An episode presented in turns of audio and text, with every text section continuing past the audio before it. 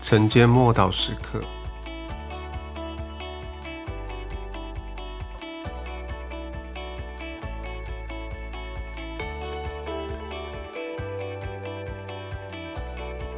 五旬节到了。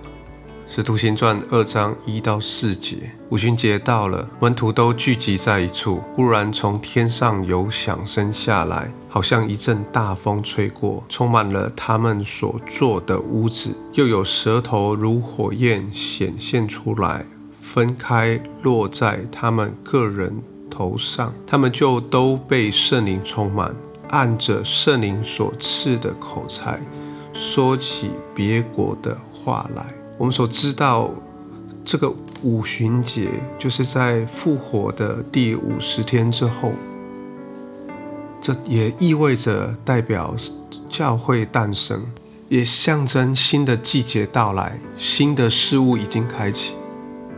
而具体的显现、彰显，就是圣灵浇灌在门徒的身上，而这个结果使他们说起了方言来。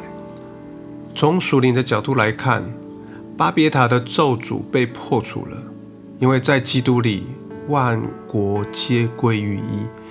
他的福音就是为了所有人来预备的。而这一百二十位聚集在马可楼上的门徒们，肯定不晓得那一天有多么重要的意义，因为他们的心思还是专注在结束上，从来没有想到开始。还记得他们问耶稣最后的一个问题是：“主啊，你复兴以色列国就在这个时候吗？”那时候的门徒都相信耶稣即将要在地上设立他的宝座，但他却是要从地上往天上的宝座去。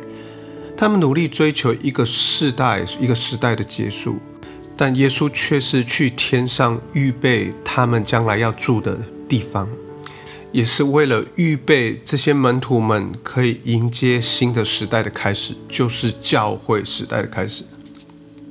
但是在当时，这些门徒们要领悟这些实在太难了。尽管如此，耶稣仍照他所说的复活了，所以他必须实现有关于圣灵的应许。他们即将受圣灵的洗，门徒们几乎没有受过。关于圣灵和恩典的年代这方面的教导，唯有当圣灵降临以后，才能够教导门徒这方面的事。而圣灵以大能装备他们，使他们不但在以色列地，更到地极为耶稣做见证。耶稣应许他们的圣灵，就是帮助者，就是保惠师，就是要来引导他们明白这一切真理的。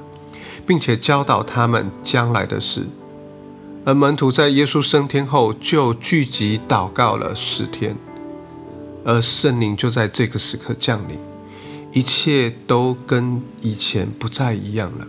我们一起来祷告：主，我感谢你，你将应许的圣灵赐下来，而且浇灌在每一个门徒的身上。主，我们恳求你帮助我，不要去抗拒你。